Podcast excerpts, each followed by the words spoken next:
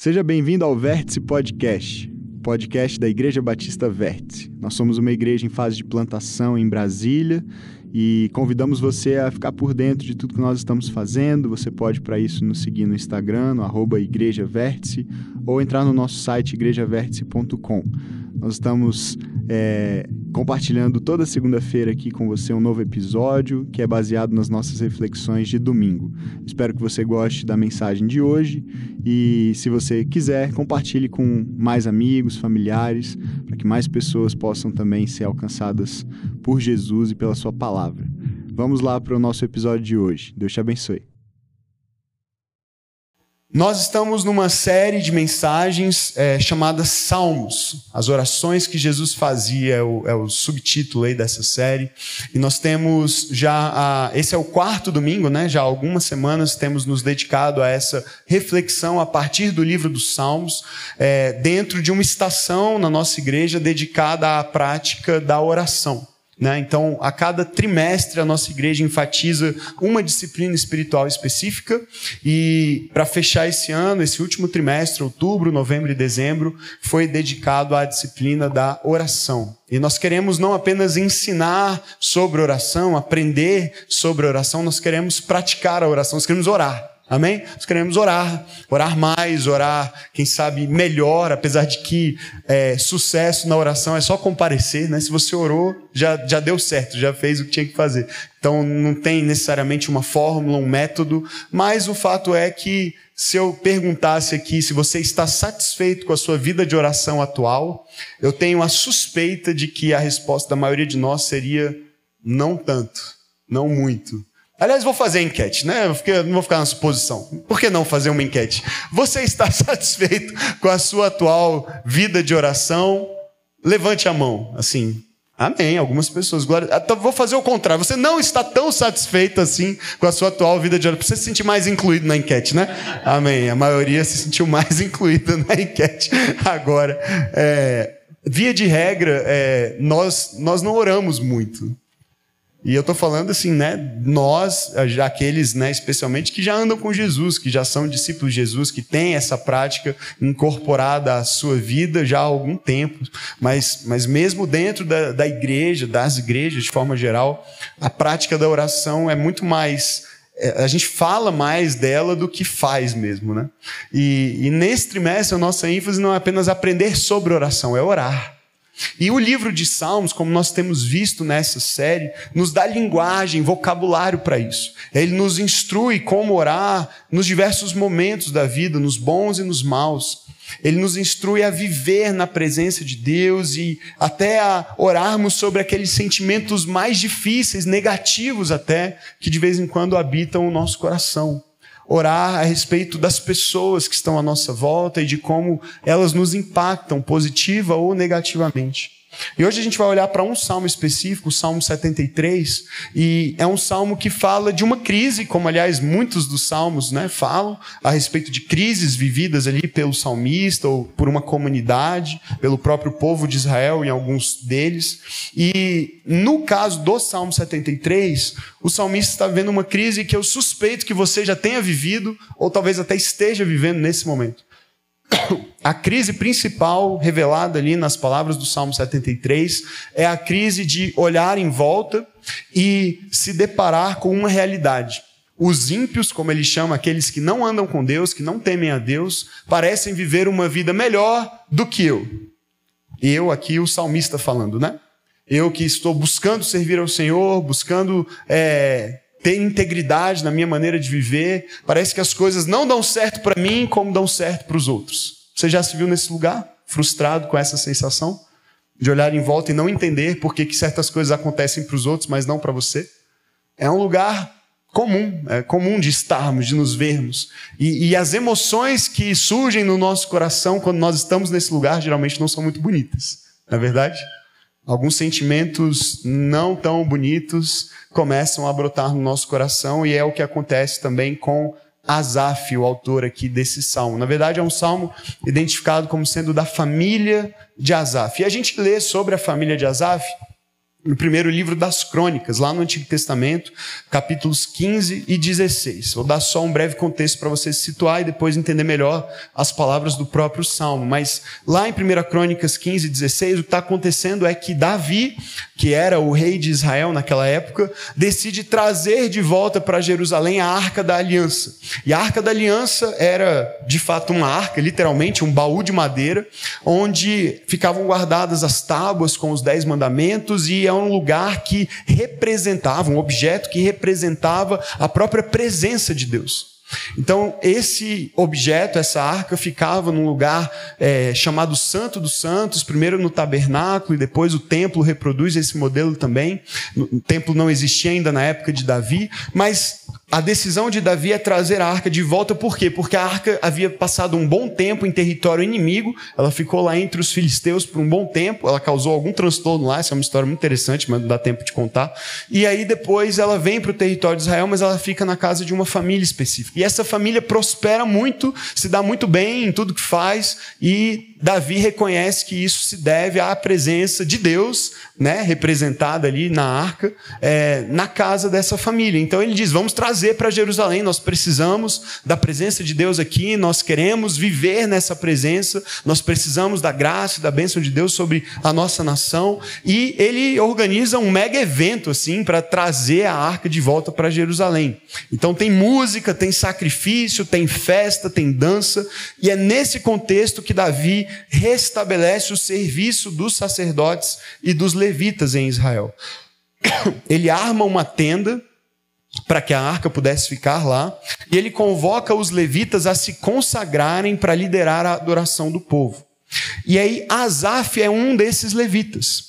Ele é escolhido pela sua família, porque cada uma das famílias dos levitas escolhe um líder, e a família de Asaf escolhe Asaf como líder da família, para conduzir então a adoração do povo de Deus com instrumentos musicais.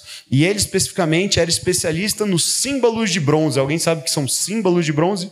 Eu também não sabia. Aí eu fui olhar, é mais ou menos como esse. Como chama isso aqui, Marquinhos? É, é chimbal? Olha, eu até acertei. Eu estava inseguro. É chimbal, né? Imagina um chimbal com os pratos separados e você batendo. Ele deve até existir esse instrumento ainda hoje. Chama símbolo ainda hoje? Talvez tenha outro nome. Hã? Prato. Mais simples, né? O pessoal melhorou de símbolo para prato. Eu achei uma evolução. É, então não são mais símbolos, são pratos. Eu não sei como é que faz, se o pessoal ainda toca desse jeito. Em banda militar parece que tem, não tem? Eu já vi umas imagens, eu acho que é. Eu não sei se é a mesma coisa que eles usavam lá. Mas enfim, ele era especialista nos símbolos de bronze. Outros tocavam liras, harpas, alguns cantavam, cada um no seu ramo ali, né? no seu talento. Mas o fato é que Davi dá uma orientação para esses levitas e para esses músicos. Isso está lá em 1 Crônica Crônicas 15, verso 16. Eles deveriam cantar músicas alegres, acompanhados por instrumentos musicais. Então, se você tem alguma dúvida de que nós devemos nos alegrar na presença de Deus, cantar músicas alegres de louvor, usar instrumentos musicais para celebrar a presença de Deus, tá aí um bom texto para você meditar depois e ver que isso é, na verdade, é orientação para o povo de Deus. Davi foi um instrumento de Deus para dar essa orientação e isso tornou prática em Israel Israel mantida por gerações dali para frente.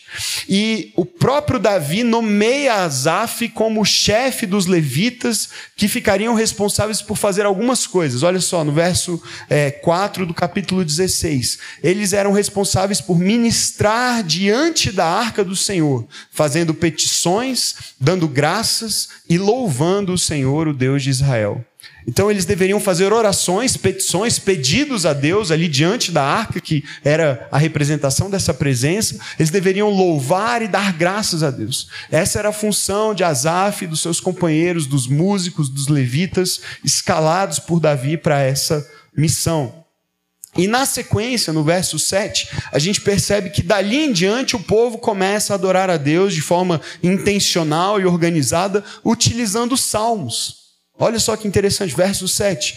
É, foi naquele dia que pela primeira vez Davi encarregou Asaf e seus parentes de louvarem o Senhor com salmos de gratidão.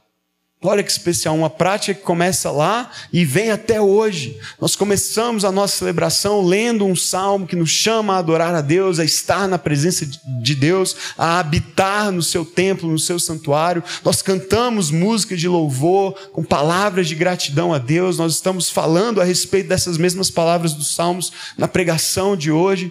Até hoje o povo de Deus continua com essa prática que começou lá com Davi e com Asaf, louvar a Deus com salmos de gratidão. E aí, na sequência, a partir do verso 8, a gente vê o registro de um salmo que naquele dia eles cantaram. Não sei se compuseram ali na hora ou se foi composto antes para aquela ocasião, mas o fato é que do verso 8 ao 36 ali de 1 Crônicas 16 tem um salmo belíssimo. É um salmo fora do livro dos Salmos, né? salmo registrado lá em 1 Crônicas, lindíssimo. E aí, logo na sequência, depois que eles terminam de cantar esse salmo, o verso 37 diz assim: Davi deixou Asaf e os seus parentes diante da arca da aliança do Senhor para ali ministrarem regularmente, de acordo com as prescrições para cada dia. Olha só que especial, todos os dias eles tinham uma orientação de como eles deveriam ministrar diante da presença de Deus, de como eles deveriam adorar a Deus. Tinha uma ordem de culto, tinha uma, uma organização, não era algo só espontâneo, aleatório. Apesar de que a entrada da arca da aliança gera um movimento espontâneo no próprio Davi, que começa a dançar e se alegrar na presença de Deus. ele até tem um problema para resolver quando chega em casa com a esposa, porque ela o despreza no coração por ver o rei de Israel cantando e dançando na rua, no meio do povo. Ela acha aquilo indigno da posição que ele ocupava, mas Davi não estava preocupado com isso. Ele se alegra, ele adora, ele dança na presença de Deus e diante do povo, diante da arca.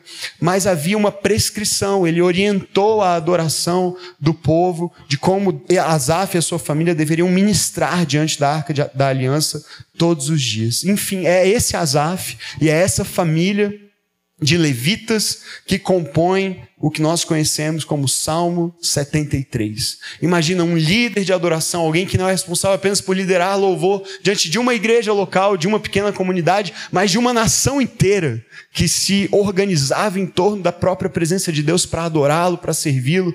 Esse homem ou essa família compõe o salmo que nós vamos ler agora. Agora, com tudo isso em mente, vamos para o Salmo 73. E olha só a as palavras de Asaf e da sua família aqui neste salmo.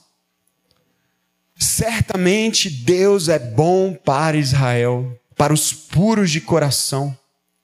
Quanto a mim, os meus pés quase tropeçaram, por pouco eu não escorreguei, pois tive inveja dos arrogantes quando vi a prosperidade desses ímpios. Veja a cena, gente, tenta imaginar. Lembra, quem está escrevendo isso é alguém que canta, que ministra diante da arca e diante do povo o louvor, a adoração a Deus. E ele começa o salmo até bem, ele diz: Certamente Deus é bom para Israel, Deus é bom para os puros de coração. Mas no verso 2 ele diz: Olha, mas se prepara que eu vou contar uma história para vocês e ela não é das melhores. Porque eu quase caí. Eu quase escorreguei. Né? Imagina, Valência abriu o culto hoje e falou: gente, queria dizer para vocês, eu quase caí, eu quase escorreguei. A gente sabe que né, isso geralmente significa, né? não é só um tropeção, mas é, é um vacilo maior do que esse. E ele, e ele confessa a razão da sua quase queda. O que o levou a quase cair, a quase escorregar. Verso 3: Pois eu tive inveja. Imagina se a gente chega nesse nível de vulnerabilidade no nosso culto aqui, né? A gente precisa confessar hoje, tive inveja. Inveja dos arrogantes quando eu vi a prosperidade deles, desses ímpios. E aí, no verso 4 até o 11, ele vai mostrar por que, que ele teve inveja. Como é a vida desses ímpios, desses que ele chama de ímpios, dos arrogantes.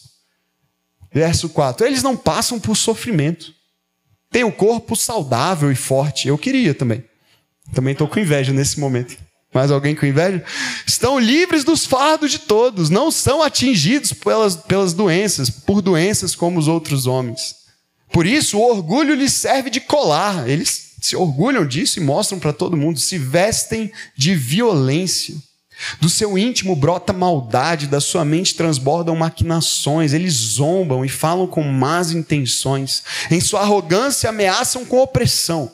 Com a boca arrogam a si os céus, com a língua se apossam da terra. Percebe aqui? Eles estão se colocando na posição de Deus, donos do céu e da terra. Os detentores do conhecimento, da verdade, do poder. E as pessoas se voltam para eles e os admiram. Verso 10. Por isso o seu povo se volta para eles e bebe as suas palavras até saciar-se. Eles dizem: Como saberá Deus? Terá conhecimento Altíssimo? Veja o desprezo, a, né, a falta de reverência e temor. Assim são os ímpios, Asaf conclui. Sempre despreocupados, aumentam as suas riquezas. E aí, diante dessa cena, do que ele vislumbra na vida desses que ele chama de arrogantes e ímpios, ele conclui uma conclusão triste aqui, dura, verso 13. Certamente me foi inútil manter puro o coração e lavar as mãos na inocência. Porque quanto a mim, eu sou o dia inteiro afligido. Todas as manhãs eu sou castigado. É bem verdade, se eu tivesse dito, falarei como eles, vou viver do jeito deles, falar as coisas que eles falam, eu teria traído os teus filhos. Agora ele se volta para Deus. Então ele não pode fazer isso, ele sabe. E aí ele vive uma crise, então, verso 16. Quando eu tentei entender tudo isso, achei muito difícil para mim. Eu amo a sinceridade do salmo. Gente, você também? Eu tentei entender, aí eu desisti. é quase isso que ele está dizendo. Eu tentei entender, era muito difícil. Eu não consegui entender. E talvez seja o seu sentimento e o meu. Você olha ao redor e fala: Bom, eu queria entender por que, que tudo dá certo para eles e nada dá certo para mim. Por que, que eu tenho tanta dificuldade, tanto perrengue, tanta luta e outras pessoas parecem só prosperar e viver com tudo dando certo para elas, mas eu, quando eu tentei entender isso, eu achei muito difícil. Até que, verso 17, até que eu entrei no santuário de Deus. E aí então eu compreendi o destino dos ímpios. Certamente os pões em terreno escorregadio e os fazes cair na ruína. Como são destruídos de repente, completamente tomados de pavor. São como um sonho que se vai quando acordamos. Quando te levantares, Senhor, tu os farás desaparecer. Quando o meu coração estava amargurado e no íntimo eu senti inveja, eu agi como insensato e ignorante. Minha atitude para contigo era de um animal irracional. Contudo, sempre estou contigo Tomas a minha mão direita e me sustens. Tu me diriges com o teu conselho e depois me receberás com honras. A quem tenho nos céus, senão a ti? E na terra, nada mais desejo além de estar junto a ti. O meu corpo e o meu coração poderão fraquejar, mas Deus é a força do meu coração e a minha herança para sempre. Os que te abandonam, sem dúvida, perecerão. Tu destróis todos os infiéis. Mas para mim, bom é estar perto de Deus. Fiz do soberano Senhor o meu refúgio, proclamarei todos os teus feitos. Amém? A crise de Asaf é a minha crise, é a sua crise em vários momentos, eu tenho certeza disso. E eu vou fazer uma pergunta aqui que eu creio que resume a jornada que ele vive ao longo desse salmo e a jornada que nós vivemos muitas vezes quando tentamos entender tudo isso e achamos muito difícil. E a pergunta é a seguinte: para você responder para você mesmo com honestidade, será que você se ressente da vida que Deus te deu? Olhando para a sua vida, e aí pense no seu trabalho, pense no seu casamento ou na falta dele, pense nos seus filhos ou na falta deles pense na, no saldo da conta bancária, pense nas coisas que você, a essa altura da vida, imaginava que já teria conquistado, mas ainda não conquistou. E responda sinceramente no seu próprio coração: você se ressente da vida que Deus te deu? Que queridos, esse é um lugar real. Às vezes a gente se ressente. Não é difícil isso acontecer. Olhar em volta, ver o que os outros têm ou parecem ter, ou pelo menos o que o Instagram mostra que eles têm. E dizer, eu queria ter isso, eu queria que a minha vida fosse assim, eu queria que meu marido fosse aquele, eu queria que a minha esposa fosse mais desse jeito, eu queria que os meus filhos se comportassem como os deles, eu queria que eles estudassem na escola que os deles estudam, eu queria fazer essa viagem que eles fizeram, eu queria ter esse cargo, eu queria ter passado naquele concurso que meu irmão passou, mas eu não. E muitas vezes, sem a gente perceber, começa a surgir um ressentimento no coração em relação às pessoas, mas às vezes até em relação ao próprio Deus, porque afinal de contas, Deus podia ter me dado, né? Ele deu para o outro. Ele fez pelo outro, por que, que ele não fez para mim? E às vezes a gente se ressente. Nem sempre a gente admite. Mas muitas vezes a gente se ressente. Você se ressente? Você está ressentido com Deus hoje, pela vida que você tem? Você queria ter outra vida? Você preferia estar em outro lugar, em outra condição? Asaf viveu esse dilema e, e, o dilema que ele nos mostra aqui nesse salmo é entre o que ele sabe ser verdade, mas o que ele sente. Apesar de muitas vezes nós também na mente sabermos quem Deus é e sabermos que os planos dele para nós são bons, a experiência momentânea, circunstancial, nos leva a nos frustrarmos e até nos ressentirmos com a vida que estamos vivendo especialmente quando nós nos comparamos com outras pessoas. Nós nos ressentimos do aparente sucesso dos outros, enquanto nos vemos em meio a dores e sofrimentos, apesar de muitas vezes pensarmos que estamos vivendo uma vida íntegra e pura. E aí, quando isso acontece, o ressentimento tende a ser ainda maior. Quando eu digo assim, puxa, mas eu fiz tudo isso para Deus. Eu me, eu me mantive puro, eu me dediquei, eu me esforcei, eu servi na igreja, eu, eu nunca me desviei. Aí a gente começa a apresentar o nosso currículo espiritual, né? Eu fiz isso, eu não fiz aquilo que o outro fez. Eu me preservei, eu me mantive, eu fiz tudo certo, eu fiz tudo que me mandaram fazer, eu obedeci, eu servi, eu ofertei, eu. Eu sou uma bênção, né, gente? Só falta dizer isso, né? Eu sou uma bênção aí. Eu tô nesse, tô, desse jeito, tô nesse lugar, e o outro lá viveu essa vida aí melhor não, não comentar e, e parece que tudo dá certo para ele. Asaf começa o salmo declarando uma certeza que ele tem. Começa certo e parece que começa bem, né? Ele diz assim: certamente Deus é bom para Israel e para os puros de coração. Mas em seguida ele começa a contar a história de como ele quase caiu e o que, que o levou a quase cair, a quase escorregar inveja da vida dos outros, da prosperidade dos outros. E de outros que ele julga no seu coração não merecerem essa boa vida que estão levando, pelo menos aparentemente. Ele descreve o que ele observa, e olha, olha que ele nem tinha Instagram para observar tanto, mas é o que eu observo na vida das pessoas, dos ímpios. Primeiro ele diz, eles têm uma vida sem sofrimento, no verso 4. Não passam por sofrimento, têm o corpo saudável e forte, estão livres dos fardos de todos, não são atingidos por doenças como os outros homens. Eu tô doente, meu corpo está sofrendo, a gente, né, dificuldade aqui em casa, mas eles não. Estão sempre bem, uma vida sem sofrimento. Depois, uma vida de orgulho e violência, o que torna ainda mais difícil entender por que, que eles se dão tão bem. Que estão lá, ó, usando o orgulho como um colar, no verso 6, se vestindo de violência, do seu íntimo brota maldade, da sua mente transbordam maquinações. São aquelas pessoas que se dão bem às custas dos outros. O verso 8 vai mostrar isso, uma vida de zombaria e de opressão. Eles zombam, falam com más intenções, têm aquele ar de superioridade, se acham melhores que os outros. Eles, na sua arrogância, ameaçam com opressão. Oprimem os outros para benefício próprio. Com a boca arrogam a si os céus, com a língua se apostam da terra. São aquelas pessoas que acham que estão acima do bem e do mal, estão acima dos outros, que elas merecem tudo o que conquistaram, porque elas são superiores.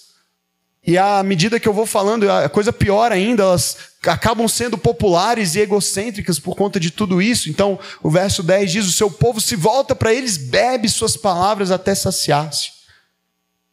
Eles dizem: Como saberá Deus? Terá conhecimento altíssimo? Você vai, você vai ouvir Deus? Tem, ouve a gente. A gente sabe o que a gente está falando. Gente, parece um retrato do nosso tempo. Quantas pessoas hoje estão arrogando para si céus e terra, dizendo para os outros: Você tem que ouvir o que eu tenho para dizer. Você tem que comprar o meu curso, né? Você tem que seguir o meu método e vai dar tudo bem para você. Vai dar tudo certo para você. Você vai viver uma vida ótima. Você não vai, aliás, nem precisar trabalhar, né? Hoje em dia é assim. A gente quer ganhar muito dinheiro em pouco tempo e sem precisar sair de casa, né? E sem trabalhar. E, e aí tem os segredo do sucesso, tem a fórmula, e só aquela pessoa sabe qual é a fórmula, só o que ela tem para ensinar é o caminho para a prosperidade.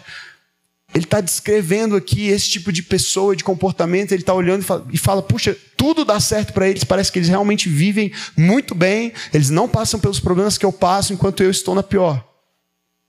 E aí ele conclui no verso 12: assim são os ímpios, sempre despreocupados só aumentam as suas riquezas. Parece uma vida perfeita, em que a riqueza e o sucesso, pelo menos aparente, só aumentam. Mas ele diz, eles estão sempre despreocupados e esses que vivem assim estão despreocupados inclusive com as consequências futuras dos seus atos. Asaf se vê aqui diante de um paradoxo, eu vou chamar de paradoxo da pureza.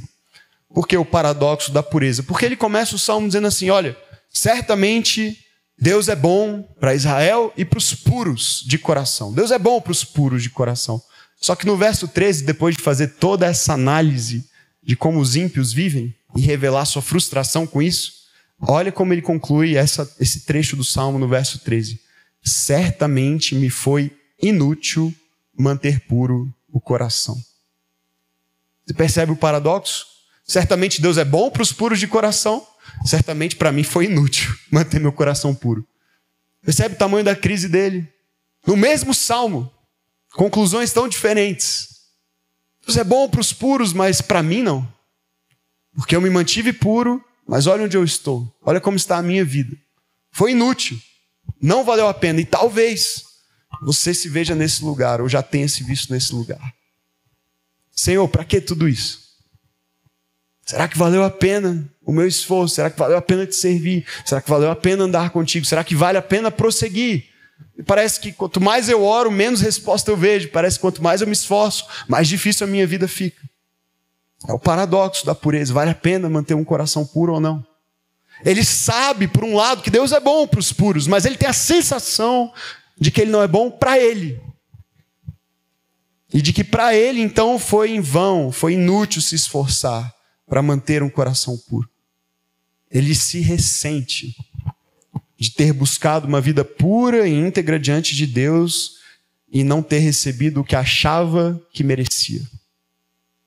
Ele confessa que a sua amargura e a sua inveja foram de tal sorte que ele foi dominado pela ignorância e insensatez. Verso 21 como um animal. Ele diz assim: quando o meu coração estava amargurado e no íntimo eu sentia inveja, eu comecei a agir como insensato e um ignorante. E a minha atitude para com Deus, para contigo, era de um animal irracional. Queridos, é isso que acontece quando o nosso coração é dominado pelo ressentimento. À medida que nós vamos nos ressentindo da vida que vivemos, com as pessoas, às vezes com o próprio Deus, esse ressentimento ganhando espaço no coração vai virando ódio. A gente vai sentindo raiva. Ao invés de celebrar uma bênção que um irmão recebe, a gente fica com raiva porque foi ele e não foi a gente. Começa com inveja, começa com ressentimento e vai virando raiva. E essa raiva pode virar até ódio. E a gente pode se tornar capaz, a gente não acha que isso pode acontecer com a gente, só acontece com os outros. A gente pode se tornar capaz de agir como um animal irracional. Cometer atrocidades que a gente vê na TV e acha um absurdo, mas é bem possível que a gente faça igual, parecido. É o que ele diz. Eu, eu comecei a agir como um animal irracional. Eu perdi o, o, o bom senso. Eu comecei a agir de, com ignorância, de forma insensata, porque a inveja foi dominando meu coração. A amargura de olhar para a vida dos outros, olhar para a minha vida e me frustrar até com Deus. Num caso muito extremo, mas, de novo, a gente vive tempos extremos. Você concorda comigo? Dias extremos, dias maus.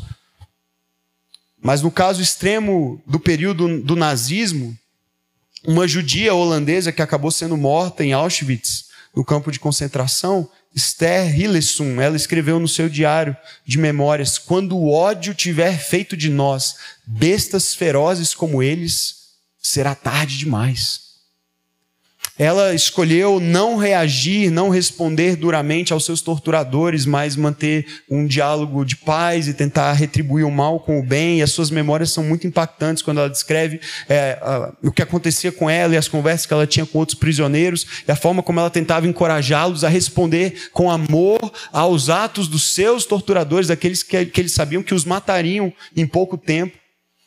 E aí ela diz isso, ela diz: a gente não tem como controlar o ódio deles por nós, mas a gente pode não responder com esse mesmo ódio. E se nós respondermos com ódio, com o mesmo ódio que eles têm por nós, tudo estará perdido. Qual a esperança que haverá? Se o ódio deles nos tornar pessoas também que odeiam. A única esperança está em agirmos de outra maneira, respondermos de outra maneira.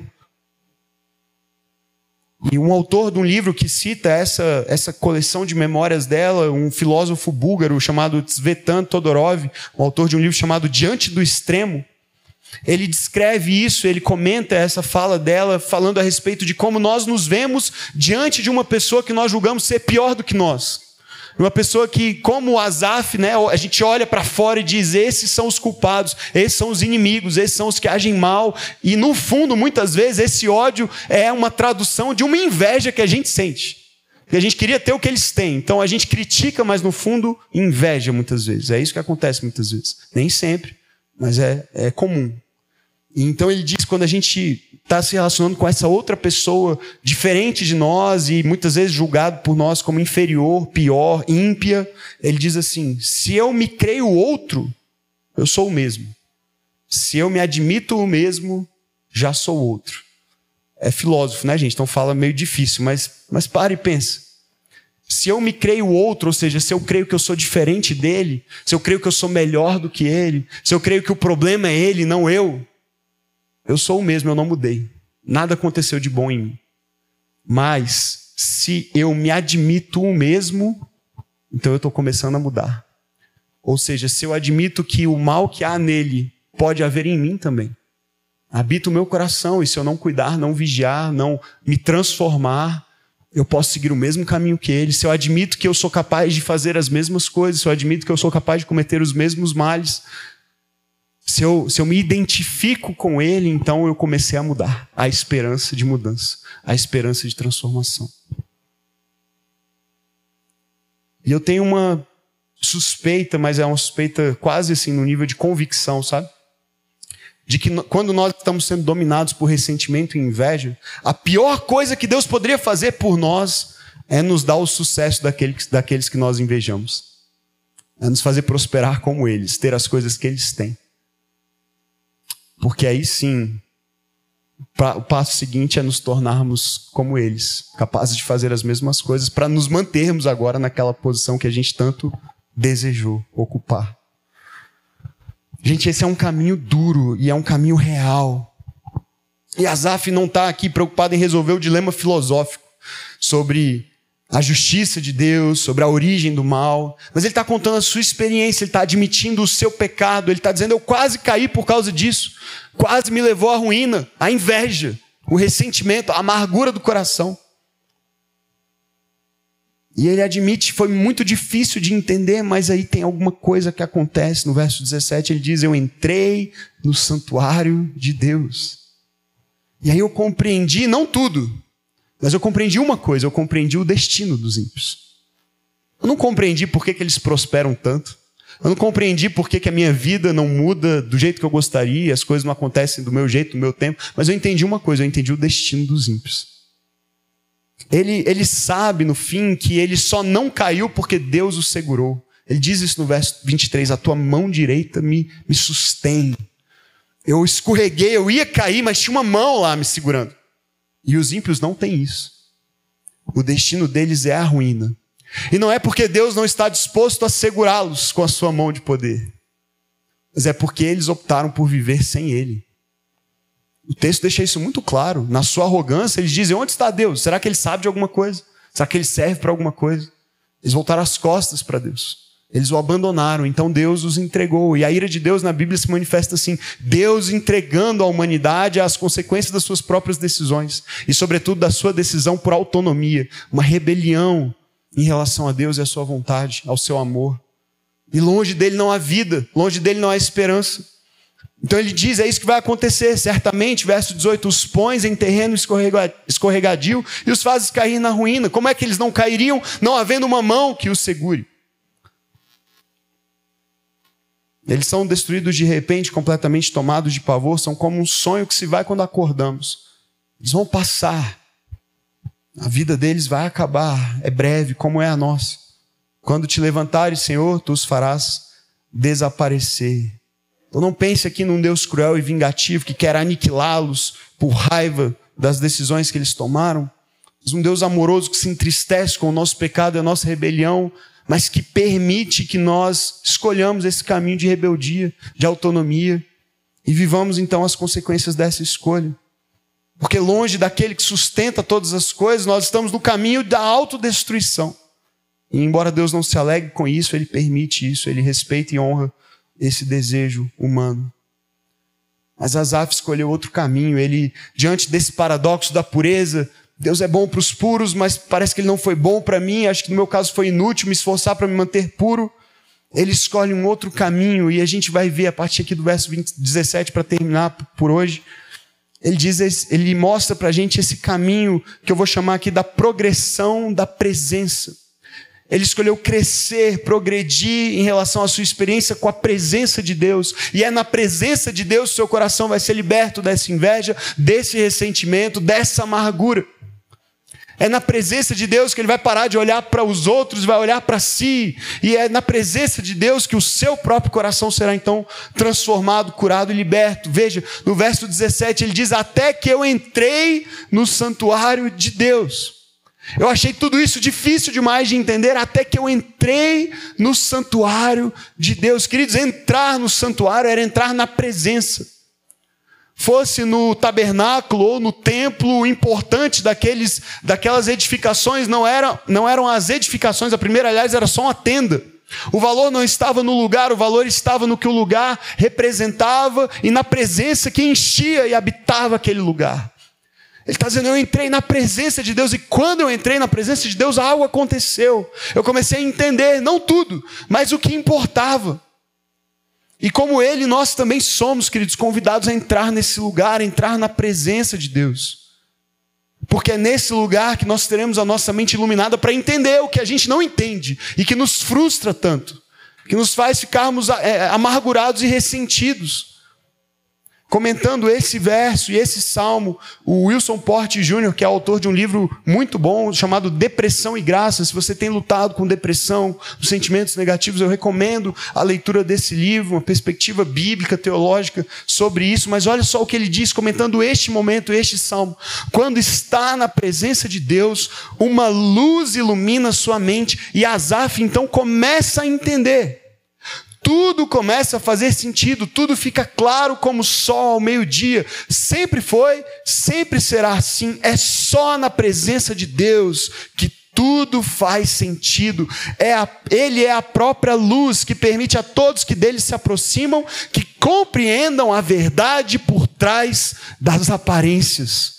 Queridos, a gente precisa parar de viver de aparência, parar de invejar pela aparência dos outros, parar de basear as nossas decisões pelo que a gente quer mostrar para os outros.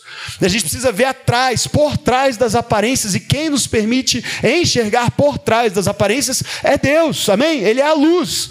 Então a gente precisa entrar na presença da luz para que a luz ilumine as nossas trevas e nos permita ver a gente precisa enxergar e a gente vai vivendo nessa escuridão e nas trevas da inveja e da amargura e do ressentimento. E a gente precisa fazer o que Azar fez: é entrar na presença de Deus. Orar é isso, orar é entrar na presença de Deus. Você pode fazer isso vindo à igreja, mas você pode entrar no seu quarto e a presença de Deus estará lá. Fecha a porta do seu quarto, ora ao teu pai em secreto, e aquele que vem em secreto vai te recompensar. Recompensar com o quê? Com o dinheiro e o carro e o emprego dos sonhos? Não, com a presença dele, com o coração dele, com a luz dele iluminando as suas trevas, dissipando a escuridão. A gente precisa entrar e a gente é convidado a fazer isso. Entrar na presença. Quantas vezes a gente fica do lado de fora? Então a gente quer entrar nas portas de oportunidade, quer entrar nos lugares que a gente vê os outros entrando e a gente não entra no lugar mais importante, na presença do nosso Pai, que quer tratar o nosso coração ali. A gente precisa entrar, entrar na presença. Mas ele não só entra. Depois de entrar, no verso 23, ele decide sempre estar. Porque tem gente que entra. Tem gente que entra aqui de vez em quando. Gente que vem aqui de vez em quando, que frequenta a igreja. Uma vez no mês, duas, de vez em quando. E, e veja, é bom que você venha, tá? Sempre que você puder. E nem sempre dá para vir sempre. E eu nem estou falando de vir à igreja aqui. Eu só estou usando isso como um exemplo de que na nossa vida espiritual, muitas vezes, a nossa relação com a presença de Deus é eventual, é baseada em eventos. Então, se tem um evento, eu vou para a presença, seja na igreja ou fora, em outro lugar. Ou até eu oro em casa se tem um evento difícil e eu preciso dele, né? Eu vou para a presença dele no quarto, eventualmente também. Mas, mas Azaf, lembra, ele está todo dia lá ministrando diante da arca, ele está todo dia lá conduzindo o povo à adoração, às orações. E ele não deixa esse lugar se tornar um lugar banal, ele não deixa esse lugar se tornar um lugar mecânico na sua vida, não. Olha o que ele diz no verso 23: Contudo, eu sempre estou contigo. Eu sempre estou contigo. Ele toma uma decisão, e a decisão não é só de entrar na presença, é de permanecer na presença. E é a decisão que muitos de nós precisamos tomar também. Talvez você tenha entrado hoje aqui, e que bom que você veio. Sabe, o nosso convite para você não é você entrar aqui todo domingo, é você permanecer a semana inteira na presença de Deus. Amém? Praticando a oração, se relacionando com Ele na sua intimidade, também na comunhão dos irmãos, na igreja, nas casas, nas comunidades, na vida. Mas permanecer na presença. Contudo, eu sempre estou contigo. A gente oscila, oscila tanto nas disciplinas espirituais, na oração, na meditação, na palavra, na própria vida em comunidade. No primeiro desgaste a gente desiste, a gente muda, a gente sai, a gente se cansa, a gente se frustra. Contudo, eu sempre estou contigo.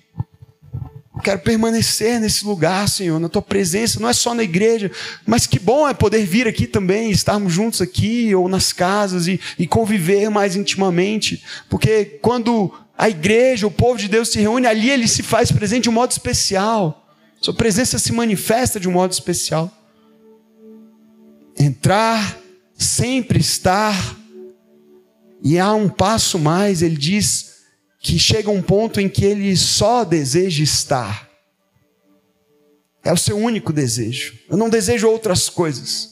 Na verdade, eu entrei no santuário, comecei a entender, e aí eu decidi permanecer ali. Chegou um ponto em que tudo o que eu passei a desejar era estar nesse lugar contigo. No verso 25 ele diz: A quem eu tenho nos céus, senão a ti? E na terra, nada mais desejo além de ti. Os ímpios, lembra, eles arrogam para si o céu e a terra, eles querem ser donos de tudo, que tudo seja sobre eles. Mas Asaf está dizendo: quando eu entrei no santuário e permaneci lá, eu passei a desejar só o Senhor. No céu, na terra, a única coisa que importa é o Senhor. É tudo sobre o Senhor. É sobre a tua presença. Nada mais eu desejo. Nada mais é tão importante assim. É como Paulo. Depois que eu conheci a Cristo, o resto virou perda. Não importava mais. É como Davi no Salmo 27, verso 4: Uma coisa eu peço ao Senhor, e é o que eu procuro que eu possa viver na casa do Senhor todos os dias da minha vida para contemplar a bondade do Senhor e buscar sua orientação no seu templo. Uma coisa, uma coisa, veja a relação íntima, o que ele deseja estar, permanecer, habitar na casa do Senhor, para contemplar a bondade do Senhor e buscar orientação do Senhor. Querido, se a gente contemplar a bondade de Deus e for orientado por Ele na vida, boa parte dos nossos motivos para invejar os outros se resolvem, amém? Se resolvem. Eu vi a bondade de Deus, eu não preciso do que os outros têm, eu não. Eu conheço a bondade de Deus, eu fui orientado por Ele, Ele me mostrou o caminho, eu não preciso de mais nada. Entrar, sempre estar, só desejar estar.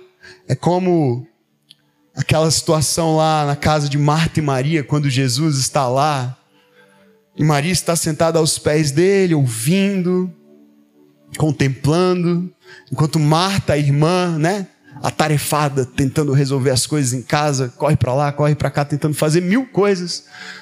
E ela se frustra, inclusive ela se ressente não só com Maria, ela se ressente com Jesus também, fica ressentida.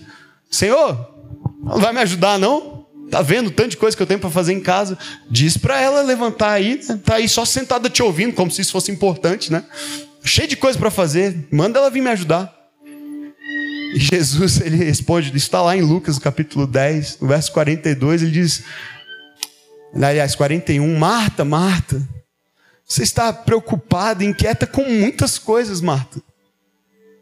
Muitas coisas ganhando seu coração, te incomodando, te agitando, você está muito preocupada. E aí o 42 diz: Todavia, Só uma é necessária. Só tem uma coisa que importa mesmo. E foi a que Maria escolheu. Eu não vou tirar isso dela. É a melhor parte. Queridos, imagina a paz de viver desejando só uma coisa. Já pensou? Pensou se a gente desejar só uma coisa? A paz que seria, a liberdade que a gente teria, o tipo de vida que nós teríamos condições de desfrutar nos nossos relacionamentos, nos nossos relacionamentos, se a gente não estivesse buscando algo das pessoas à nossa volta, ganhar algo com isso, crescer, progredir o tempo todo e buscando meios para isso, a paz que seria desejar só uma coisa, desejar só a presença de Deus, porque a gente sabe que se estiver lá, tudo mais vai se resolver, mais cedo ou mais tarde. Uma coisa só importa. E aí, quando a gente entra e permanece e só deseja estar ali, a gente prova que bom mesmo é estar lá. Ele termina o salmo assim, no verso 28. Mas para mim, bom é estar perto de Deus. Para os outros, outras coisas podem ser boas e atraentes, mas eu descobri que para mim, bom mesmo é estar perto de Deus. Eu posso ter muito, eu posso ter pouco, eu posso ter uma vida melhor ou pior que os outros, mas se eu estiver perto de Deus, eu estou bem. Eu estou bem. Nós só vamos descobrir isso, queridos, se nós entrarmos, permanecermos e desejarmos estar nessa presença, acima de todas as outras coisas. No seu livro Uma Confissão, Tolstói, que é um dos maiores escritores de todos os tempos, ele fala a respeito da sua jornada com a sua fé. Ele foi criado na tradição ortodoxa, cresceu como um cristão, mas se afastou da sua fé e começou a andar com outras pessoas, intelectuais, filósofos, outros escritores que não criam em Deus, e ele também foi aos poucos deixando de crer em Deus, vivendo a vida por conta própria, até que ele chega num lugar de extremo vazio e depressão. E ele começa a pensar em tirar a própria vida. E por causa de um relacionamento com uma mulher, ele acaba se reaproximando das práticas da igreja, da tradição e uh, da, da própria, das próprias disciplinas espirituais, como oração e leitura da palavra. E ele conta nesse livro essa experiência de retorno à fé e como isso foi aos poucos acalmando o coração dele, curando o coração dele, aflito, angustiado, desesperançoso. E chega um ponto do livro em que ele diz algo extraordinário. Ele diz assim: eu concluí, né? Essa é a conclusão a que ele chega. Que conhecer Deus e viver é a mesma coisa. Porque Deus é vida. Conhecer Deus e viver são, na verdade, uma coisa só. A mesma coisa. Porque não há vida sem Ele. Não é possível viver e viver bem sem conhecê-lo, e quando nós o conhecemos, nós vivemos, porque ele é vida. Amém? E na sequência, no parágrafo seguinte, ele diz assim: Foi isso que me impediu de tirar a minha vida. Foi chegar nesse lugar, nesse conhecimento, de que Deus é vida. Para mim, bom é estar perto de Deus. Palavras de Jesus lá em João capítulo 17: Esta é a vida, esta é a vida eterna, que te conheçam o único Deus verdadeiro e a Jesus Cristo a quem enviaste. Queridos, não há vida longe de Deus, não há vida sem Jesus. E que vida maravilhosa nós podemos viver quando andamos com Ele e o conhecemos. A oração nos permite experimentar isso, a presença de Deus. Você tem andado nessa presença, você tem vivido nela, você tem desfrutado dela. Você entra nela eventualmente ou você tem permanecido nela? Você tem ansiado até que seja o seu único desejo, para então provar como é bom estar perto dele. Esse é o meu desejo, minha oração por você, por mim, pela nossa igreja. Eu quero te convidar a ficar em pé. A gente vai cantar uma música daqui a pouco e vamos orar novamente, mas eu queria que você colocasse o seu coração diante de Deus. Eu sei que há muitos passando por momentos difíceis. E talvez você seja como eu, tenha os seus momentos de invejar o que outros têm, o que outros estão vivendo. Nós passamos por esses momentos, mas a questão é o que nós fazemos neles. a quem nós recorremos? Nós permitimos que a amargura e o ressentimento dominem e a inveja vão crescendo até virar um ódio, algo que a gente nem controla mais? Ou a gente confessa isso como Azaf diante do Senhor e permite que Ele trate o nosso coração e nos leve a essa presença que transforma, que restaura, que liberta? O verso 26, eu quero terminar com ele, diz assim: O meu corpo e o meu coração poderão fraquejar, mas Deus é a força do meu coração e a minha herança para sempre. Obrigado por ouvir esse episódio do Vértice Podcast. Na semana que vem nós estaremos de volta com um novo episódio. Por enquanto, inscreva-se ou curta aqui, adicione aos seus favoritos o nosso show para que você receba as notificações dos próximos episódios. Se você puder, deixe uma avaliação e compartilhe com alguns amigos também. Isso nos ajuda bastante a fazer com que a mensagem sobre Jesus alcance mais pessoas. Prazer ter você aqui com a gente. Deus abençoe a sua vida.